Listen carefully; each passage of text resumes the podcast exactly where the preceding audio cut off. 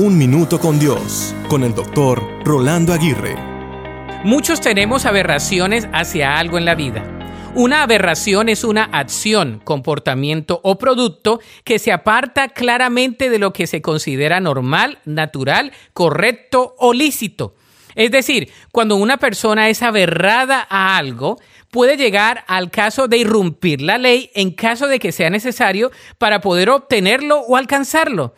Una aberración también puede ser un capricho, una excentricidad, un derroche o una terquedad que nos puede llevar fácilmente a cometer muchos errores y desaciertos.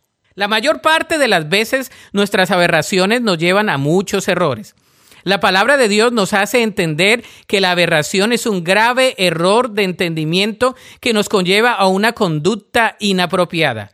Entonces, medita en las veces que te has aferrado a algo en particular que haya podido convertirse en una obsesión y que llegue a ser una aberración. Confiesa tu necesidad delante de Dios.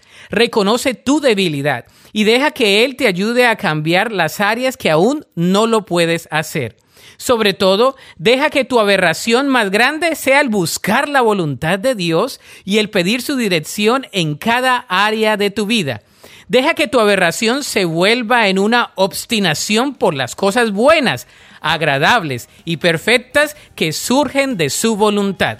La Biblia dice en el Salmo 119.10, Me esforcé tanto por encontrarte, no permitas que me aleje de tus mandamientos. Para escuchar episodios anteriores, visita unminutocondios.org.